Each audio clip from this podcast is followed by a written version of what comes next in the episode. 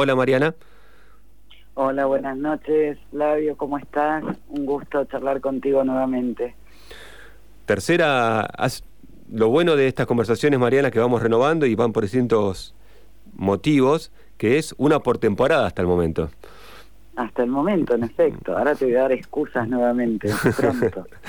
Bien, eh, Mariana, autora de muchas novelas, pero sobre todo dos súper interesantes que han sido las que atravesaron el Maldición Eterna en sus distintas ediciones, como si existiese el perdón y quebrada, después hablaremos un poco de eso y de otras cosas que tienen que ver con la escritura y con el arte de escribir. Pero bueno, Mariana, lo que te, trae a la mesa, o por lo menos a acomodar nuestra biblioteca, es estos cinco en línea que sé que fue muy difícil para vos.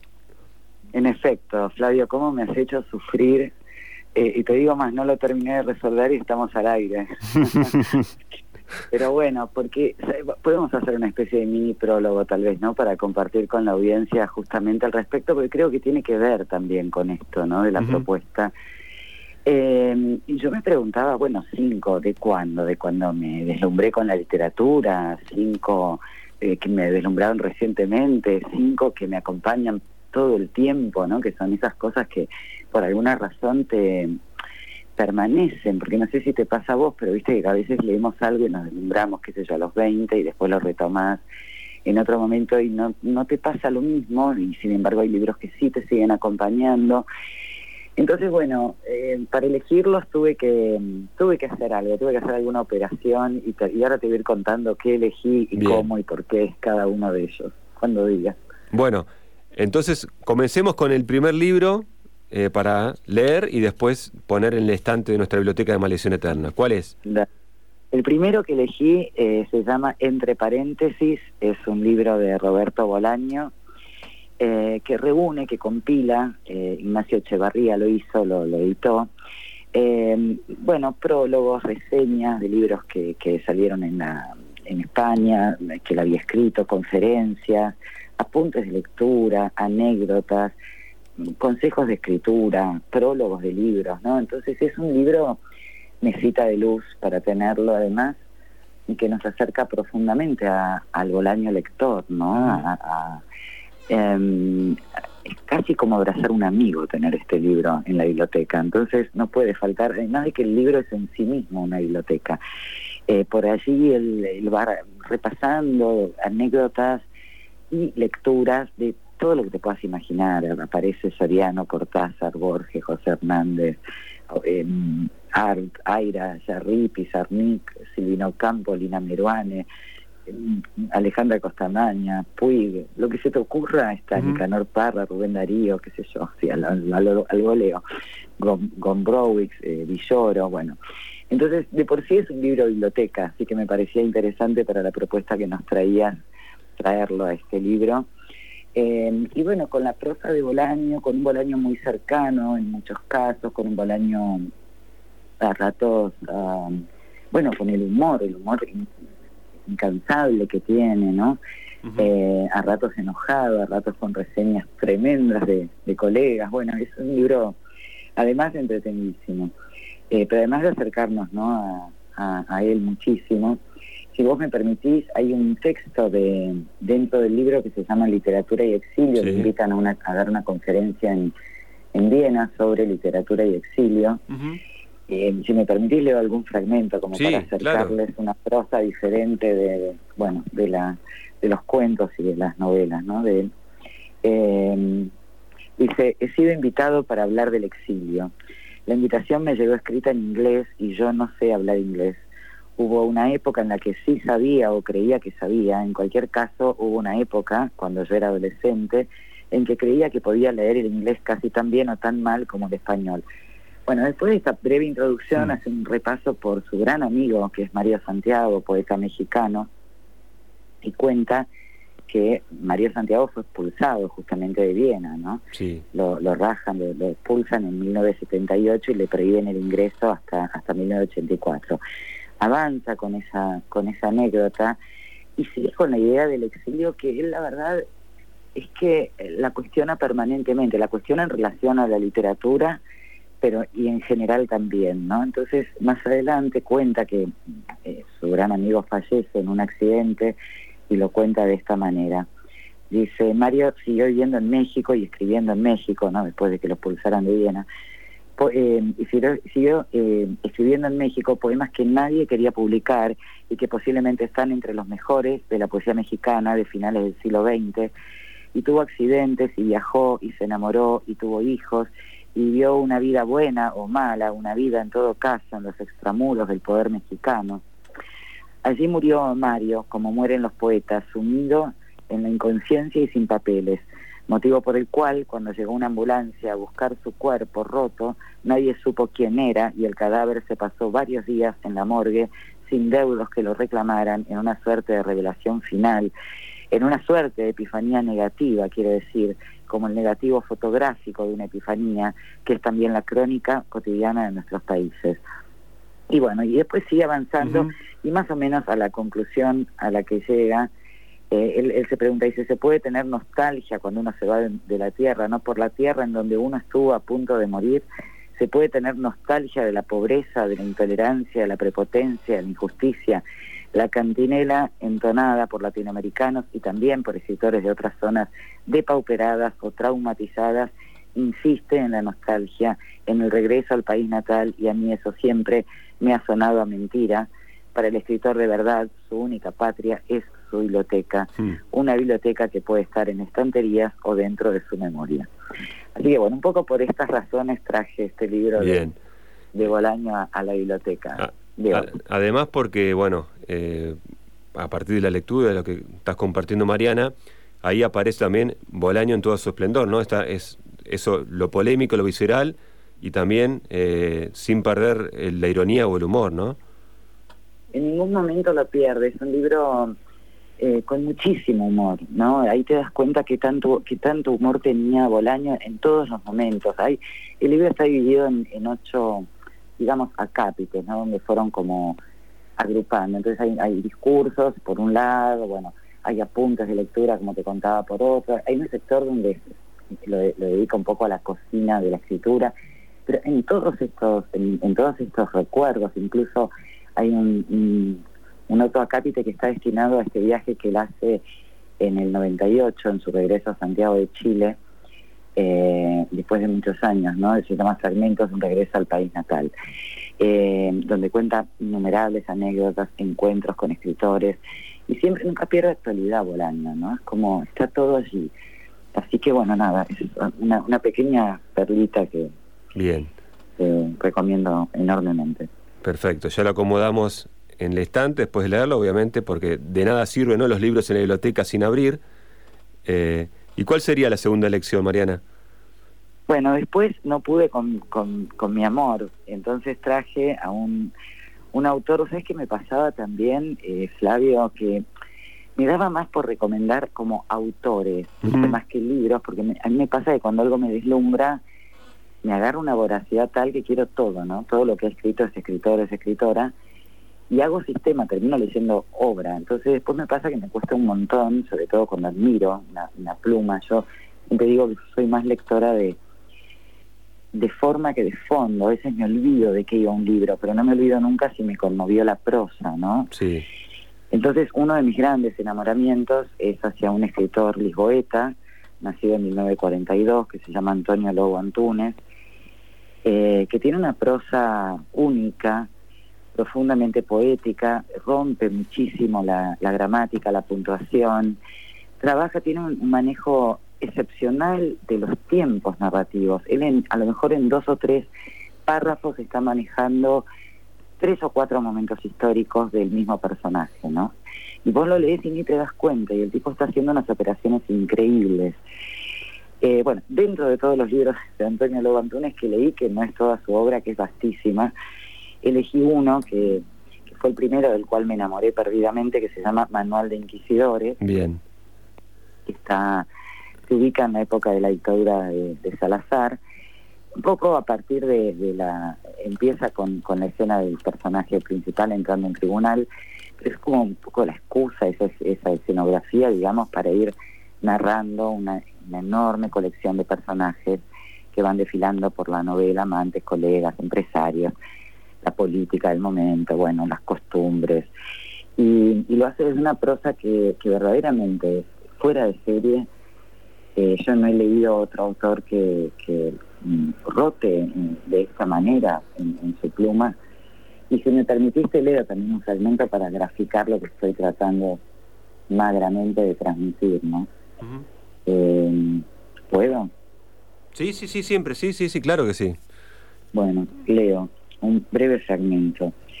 Fíjate vos cómo con tan poco puede narrar eh, esto. Dice, están en el tribunal, ¿no? Eh, y, y, recuerda una escena de él con el padre, cuando él era chico y encuentra al padre violando a diferentes personas en su gran, en sus grandes, eh, en su gran casa, ¿no? En su mansión. entonces eh, hay rayas de diálogo que no son diálogos, sino que son recuerdos de frases de que el padre decía. Leo el fragmento que empieza con un recuerdo a modo de, discurso directo. Dice, recuerda él que el padre decía, hago todo lo que ellas quieren, pero nunca me quito el sombrero para que se sepa quién es el patrón. Mi padre, con la mano abierta en la nuca de la hija del guardés, una adolescente descalza, sucia, rubia, aferrada en cuclillas a las tetas de las vacas en un banquito de madera. Mi padre la sujetaba de la cerviz y la obligaba a agacharse frente al pesebre sin que soltase los cubos de leche. Mi padre, otra vez inflamado, se arrimaba a sus nalgas, con el cigarrillo encendido apuntando hacia las vigas del techo, sin que la hija del guardés protestase, sin que el guardés protestase, sin que nadie protestase ni se le ocurriese protestar, mi padre retiraba la mano de mi nuca y señalaba con desprecio hacia la cocina, las habitaciones de las criadas, el pomar, la quinta entera, el mundo. Hago todo lo que ellas quieren, pero nunca me quito el sombrero para que se sepa quién es el patrón. Bueno, esto así como pequeña muestra de la escritura del queridísimo y admirado Antonio Lobo Antunes, que recomiendo siempre fervientemente. Mm, una prosa poderosa, ¿no? Es tremendo, además, este, cuando quiere describir a lo mejor algo que acaba de decir en el párrafo anterior, va a un párrafo siguiente, pone entre paréntesis todo con minúscula, describe algo, sigue, mezcla, no hay puntos, a veces el primer punto de un párrafo te llega en la página 3 o 4 es decir, es una especie de caudal oceánico. Además, son novelas realmente profundamente polifónicas, pero donde de alguna manera esa, esa polifonía parece ser, parecen como afluentes de una única gran voz, ¿no? de, una, de una voz realmente oceánica, que es cada una de sus novelas. Eh, así que bueno, nada, profunda admiración por lo que hace Antonio Lobo Antunes con el manejo temporal y con la prosa. Y en un suerte recorrido de Lobo Antunes de recrear, si se quiere, eh, la realidad, ¿no? Básicamente poner el arte al servicio de la realidad, podríamos decir también.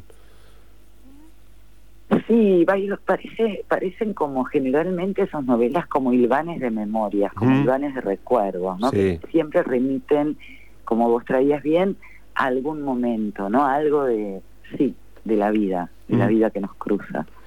Bien, estamos hablando con la escritora Mariana Travasio en la sección 5 líneas, línea de 5, estos cinco libros imprescindibles. Difícil elección, siempre lo aclaran todos los invitados invitadas, y obviamente nosotros lo sabemos y es un acto de maldad hacer elegir cinco libros. Pero bueno, vamos por el tercer libro, Mariana. Bueno, ahora traigo a un autor que vengo leyendo no hace tantos años, pero bueno, desde que el Cuenco de Plata empezó a editar sus libros acá, con seguridad, que es el querido Pascal Quignaz, autor francés, nacido en 1948, creo, si no me equivoco. Sí. Eh, bueno, eh, Cuenco de Plata está haciendo un trabajo hermoso con, con la obra de Quiñaz, que a mí me parece una, una joya. He leído alguna novela, alguna que otra novela de él, pero me, lo que a mí me, me interpela profundamente es la, la serie que publica Cuenco de Plata bajo el nombre de Último Reino. Acá no quiero hacer trampa, porque Último mm. Reino, Cuenco de Plata va sacando varios, ¿no? Abismos, Vida Secreta, Albucio, Morir por Pensar sobre lo anterior, que es una joya, bueno. Y tiene otra colección de, de ensayos, y yo elegí uno de esa colección que se llama Retórica Especulativa, en esa colección también está el odio a la música, bueno. Eh, pero bueno, había que elegir uno, entonces elegí Retórica Especulativa, pero bueno. nada, hubiera podido elegir sobre lo anterior que me deslumbra profundamente, o Albucios, que es otro libro que también este, me, interpeló largamente, u otro que tiene que se llama Morir por Pensar, pero bueno, son todos eh, absolutamente recomendables. Eh, Quiñas tiene, tiene una rarísima habilidad de ir, de ir hilvanando historias, anécdotas, fragmentos, con, eh, con una mirada profundamente literaria y con una, una mirada sobre, el, sobre la literatura y sobre la escritura, ¿no?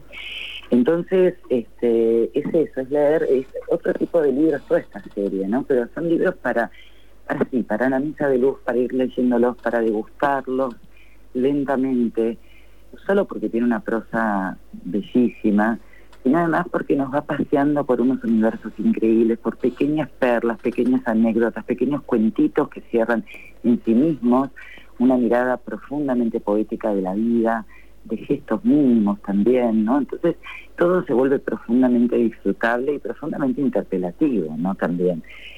Eh, entonces eh, recorté un pequeño fragmento para leerte de retórica especulativa, donde él trae, el recuerdo trae una, anécdota de San Pronto, el preceptor del futuro emperador Marco Aurelio, ¿no? Que le daba consejos para formarlo. Entonces, sí. se me acuerdo de haber leído este libro en época de, presidentes balbuceantes y me reía mucho eh, con este fragmento que, te, voy a leerte, donde, bueno, es un consejo, como te decía, de Fronto Marco Aurelio, a ver si lo encuentro. Eh, es un, es un, es un libro ahí eh, lleno el espacio, eh, siquiera atravesado por la filosofía, ¿no? Sí, sí. Sí, tiene una mirada sí, eh, profundamente de, interrogación sobre la vida, ¿no? Que, es la filosofía, pero de alguna forma, en, por lo menos en todos estos libros que vengo leyendo, me encanta o me interpelan a mí especialmente, porque además todo el tiempo los remite a la literatura, ¿no? Eh, es algo que está todo el tiempo presente. Fíjate, esta cita que te leo, una la puede tomar como una breve anécdota, pero mira cuál es. Dice, le dice Franto a Marco Aurelio, las palabras son los soldados de tu guerra cuando quieres formar una legión, no puedes contentarte con alistar voluntarios. Es impensable que el emperador de Roma pueda hallarse en la situación de parecer un hombre que está buscando en pleno senado ante los padres un nombre que tiene en la punta de la lengua, con la boca abierta, esperando que una palabra llueva del cielo sobre la superficie de su lengua. ¿no? Entonces, eh, bueno, nada, está, todo el tiempo tiene remisiones a estas cuestiones de buscar la palabra, ¿no? De no ser, digamos, trae mucho la noción de que nacemos esclavos de una lengua, ¿no? De hecho, no podemos ni siquiera pensar por fuera de la lengua en la que nacemos. Y entonces nos la tenemos que ver muchas veces con algo muy complejo, que es cómo hacer para volcar en palabras cosas que no están hechas de palabras, ¿no? Y esa es un poco la batalla a la hora de la escritura.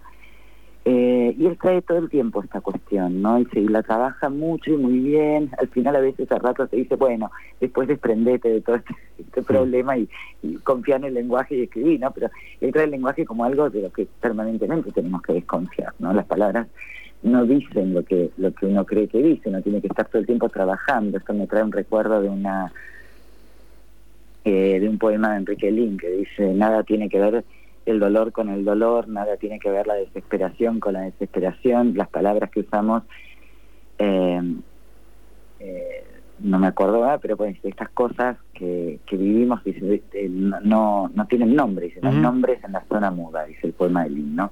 Y esto está, está muy, muy presente en la obra de Quiñas en general y a mí me encanta cuando trae estas cuestiones porque, bueno, es algo con lo que estamos todo el tiempo, ¿no? Peleando con el lenguaje para poder tratar de rozar, de bordear, de acercarnos a eso que queremos decir y que generalmente no, no se logra, ¿no? Por eso también, este, qué sé yo, la escritura es siempre una disposición al fracaso, pero dentro de estos fracasos vamos trayendo libros de gente que, que bueno, domina la lengua, que logra en ese dominio de la lengua acercarnos algo del amor, del desamor y de la vida en, en, sus textos. Digo, eh, pensaba esto de la importancia de la palabra cuando nombra y también la importancia de la palabra cuando decide desnombrar, ¿no? Perdón, no te escucho cuando decide. Desnombrar, cuando nombra y cuando desnombra. Sí, sí, totalmente, totalmente. Sí, es un gran tema este para, para en general, ¿no? Porque incluso como en nuestras lecturas también, ¿no? Estamos todo el tiempo construyendo un sentido que eh, pero que nunca es el que está el que está ahí en la palabra no siempre se construye por campos semánticos se construye por música se construye por sonidos. Dentro de un texto literario eh, en tanto búsqueda estética se construye desde todo el conjunto no entonces es, notable cuando uno lee cómo todo esto produce algo no produce una conmoción. Que son estos libros que nos conmueven y bueno que hoy traemos a cuento no bien. Eh, retórica especulativa. ¿Y ahora cuál es el cuarto que aparece, Mariana? Y bueno, y ahora estaba en un problema enorme, pero bueno, los voy a invertir. Bien. Voy a mencionarte uno, porque bueno, a raíz de esto que te comentaba de, Pascal Quiñaz, se me hace inevitable asociar con otro que yo admiro profundamente por cómo domina la lengua, que es brasileño, que es la patria donde me he criado, que se llama Chico Buarque, creo que al menos todos conocemos por su música, por sus letras yo siempre me siempre me deslumbré muchísimo con la, la, poesía que de, de Chico en, en, sus letras, ¿no? Y algún día me entero que, bueno, que además escribía este, libros, que escribía novelas, así que bueno, allí fui como, como abeja a la miel, ¿no? a, a buscar sus libros y de entre sus libros elegí uno por, por elegir algo, elegí uno que se llama Leche derramada, eh, que me trae reminiscencias de Lobo Antunes en algún punto. Yo creo que son autores que están dialogando por alguna razón, quizás se han leído, o quizás Chico lo haya leído a, a Lobo Antunes casi con seguridad. Eh, pero bueno, eh, Chico lo que tiene, que, ya lo, lo, tiene en, sus letras, pero lo tiene en su literatura también. Eh, bueno, no sé cómo separar letras de literatura, pues en realidad para mí lo es todo, ¿no? Todo eso es literatura, también sus canciones, quiero decir. Pero pero bueno, eh, él tiene una mirada profundamente eh, empática, ¿no? Profundamente sensible respecto del mundo, respecto del, de los gestos entre las personas. Tiene, tiene ahí algo muy singular, muy de Chico que, que lo, lo capta, lo capta en, su, en sus letras y lo capta en su literatura muy bien eh, y a mí me, estremece mucho es, esa operación que hace hijo, ¿no? Cómo, la, cómo logra, bueno, esto que decíamos recién, cómo logra atrapar en palabras a veces gestos mínimos que tanto dicen de nosotros, ¿no? Como humanidad. Eh, y tiene una mirada especialmente sensible hacia, hacia lo femenino, además, cosa que a mí me, me fascina especialmente. Eh, entonces, bueno, todo este libro, todo el hecho de Ramada, es un, hombre muy mayor que está en una cama recordando episodios de su vida, de, un esplendor pasado, ¿no? Y bueno, y va ganando anécdotas imperdibles y las va, y las va narrando a ratos con humor, digo, aparte del dolor de, de del tema de fondo, o no, no el tema de fondo porque no lo es, pero de un tema que atraviesa el libro que tiene que ver con la pérdida de la memoria con las intermitencias de la memoria, ahora que digo esto me acuerdo de Saramago, otro grosso, con las intermitencias de la memoria, ¿no? Sí. Con ese momento donde nosotros vamos perdiendo el recuerdo, y entonces todo el libro está construido sobre hilvanajes de recuerdos rotos, ¿no? Eh, en algún momento dice, esto me lo acuerdo más o menos de memoria porque lo usé de epígrafe para un libro mío, dice algo así como eh, pero si de viejos eh, repetimos, no es por demencia senil, es porque hay historias que no, que no paran de ocurrir en nosotros hasta el final de la vida, ¿no? Entonces hay esta reverberación, incluso a veces trae esta noción de, viste que una persona muy mayor a veces recuerda con mucha más nitidez recuerdos de su infancia o de su juventud y olvida lo que ha vivido recientemente, ¿no? Y este proceso de la memoria humana está también muy bien retratado en este libro, ¿no? Es lo que atraviesa el libro a modo de, si se quiere, procedimiento narrativo, al mismo tiempo que ilvana unas, unas piezas de una singularidad y de una sensibilidad literaria enormes y con una prosa bellísima. Así que bueno, es otro de los libros que, quise traerte hoy. Bien, pensando un poco en este protagonista de edad avanzada, eh, centenario, casi 100 años o por ahí anda, eh, donde el cuerpo ya no responde y bueno, están los recuerdos que se empiezan a ir y sin recuerdos, ¿qué pasa con ese cuerpo postrado?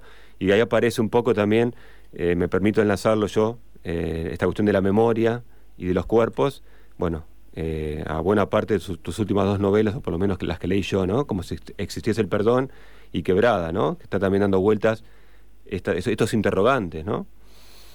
Sí, sí, o sea que justo el otro día tuvimos una mesa redonda muy linda, que donde nos juntamos, bueno, a, charlar y salió un poco este tema, ¿no? De, sí, yo creo que a, mí me interpela mucho, o me tropiezo con estos temas, ¿no? Yo creo que, bueno, el hecho de haberme criado entre dos dictaduras hace que eh, la pregunta por los cuerpos, ¿no?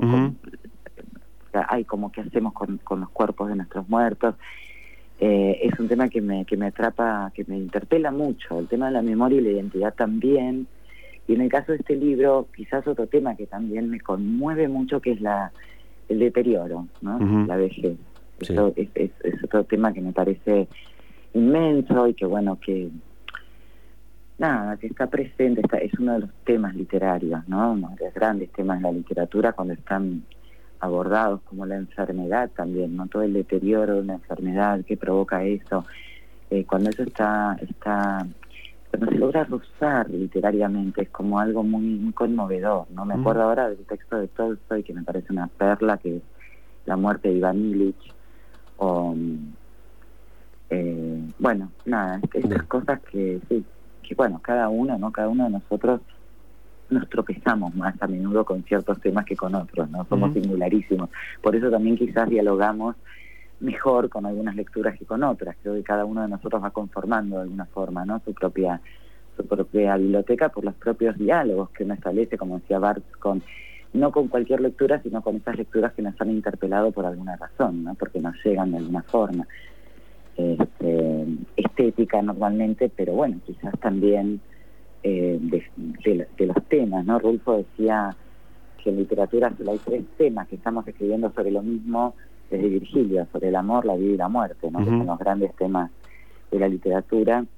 Y bueno, dentro de esos grandes temas, obviamente que el deterioro y la vejez, que es lo que trae acá Chico Buarque también, también retratado creo que es parte, ¿no? Y que, bueno. Bien. bueno, y nos queda... Nos queda ubicar el último libro, Mariana. Y bueno, el último lo acabo de citar, mi amado Juan Rulfo. Eh, y traje el libro de cuentos, El llano en llamas, que, bueno, me parece, qué sé yo, de lectura indispensable. Lo que hace Rulfo con la lengua es algo tan fuera de serie, ¿no? Eh, cómo construye a partir de...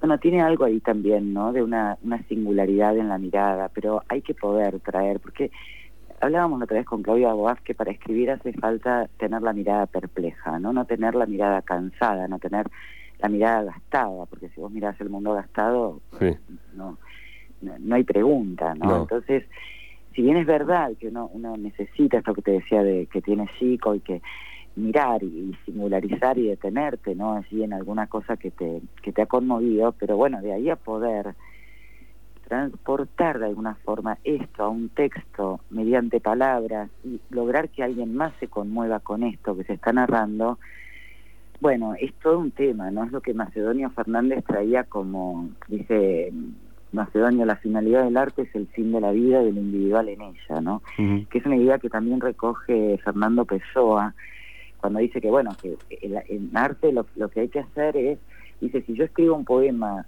a mi mamá, bueno, probablemente nos conmovamos mi mamá y yo, si parto solo de mi emoción singular.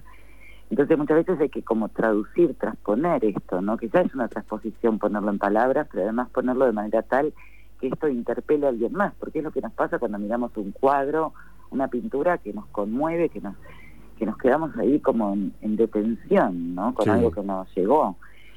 Bueno, eso no siempre se logra, ¿no? Entonces cuando, cuando uno, en tanto lector, lee y se conmueve y ve que a través de las palabras esto fue logrado, bueno, yo qué sé, yo, lo, yo creo que lo máximo que uno puede sentir como es envidia y gratitud, ¿no? Es como hiciste esto y gracias por haberlo hecho, es como esa doble cosa, ¿no?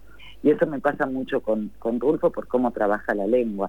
Rulfo además te regala verbos, ¿no? Por ejemplo, hay un, un cuento en este libro se llama El Paso del Norte, si mal no recuerdo, eh, donde eh, en un momento, bueno, el hijo le cuenta al padre, porque aparte Rufo tiene esta cosa hermosa que hace hablar a los muertos. el, hijo muerto, que se iba a cruzar la frontera con México, lo matan. Y el, el hijo muerto le cuenta al padre, padre, nos mataron, ¿cómo? Y empieza un diálogo, ¿no? Entre el padre y el, y el hijo que le entra a contar cómo fue que cruzó la frontera y los mataron. Y en eso no dice, padre, nos iluminaron con la luz de la linterna cuando estábamos cruzando. Padre, nos alusaron. Y decime si en el verbo alusar, nos alusaron, no está todo el gesto de la linterna que te ilumina en ese cruce de frontera, ¿no? Padre, nos alusaron. Entonces, bueno, para mí la de Rulfo es, es un regalo constante, ¿no? Es como, no, no, es una ofrenda lo que hace con la lengua. A veces lo que, lo que, lo, que a mí me pasa con Rulfo es que me dan ganas de ir a revivirlo, a preguntarle por qué carajo no se escribió tampoco. con, la, con la maravilla que hace con, con la lengua constantemente, ¿no? Entonces, bueno, eh, no podía no, no incluir a, el Sano en Sama de, del querido Juan Rulfo en este quinteto de libros este, indispensable. Pero me costó mucho y me hiciste sufrir, Claudio querido. Buenísimo. Eh, gracias por la selección, Mariana. Y bueno, lo que sí voy a, mencionarte, bueno, y los oyentes ya, los que nos vienen siguiendo, lo habrán descubierto, es que ya tenemos dos libros de Bolaño y dos de Rulfo. Así que bueno, eh, marca una tendencia también de lo que hablábamos de la importancia del uso de las palabras y cómo eh, escriben y cómo nos hacen sentir, ¿no? Sí, sí, mira, no sabía que ya tenían dos de, de, Bolaño. ¿Qué, más tienen de Bolaño y de, y de Rulfo? Ahora no, lo recuerdo porque fue en el primer programa y ya hace ah. bastante, pero no son, no, no, no tienen que ver con los que mencionaste voy vos. A rastrear. Bueno, de, Después, sí, ya, ya vamos a poner ahora todos los libros que tenemos en la biblioteca y ahí los vas a descubrir. Dale, ahí, ahí me meto a verla, Flavio querido. Bueno, y te agradezco infinitamente el espacio, el diálogo, siempre el encuentro en torno a libros que, que, bueno, siempre un abrazo tan bello, ¿no? Bueno, te agradezco haber aceptado el desafío y haber sufrido un poco para, bueno, para presentar nuestros cinco libros, Mariana. Inmenso placer siempre, Flavio querido, un abrazo gigante para vos y para la audiencia. Un abrazo grande, Mariana.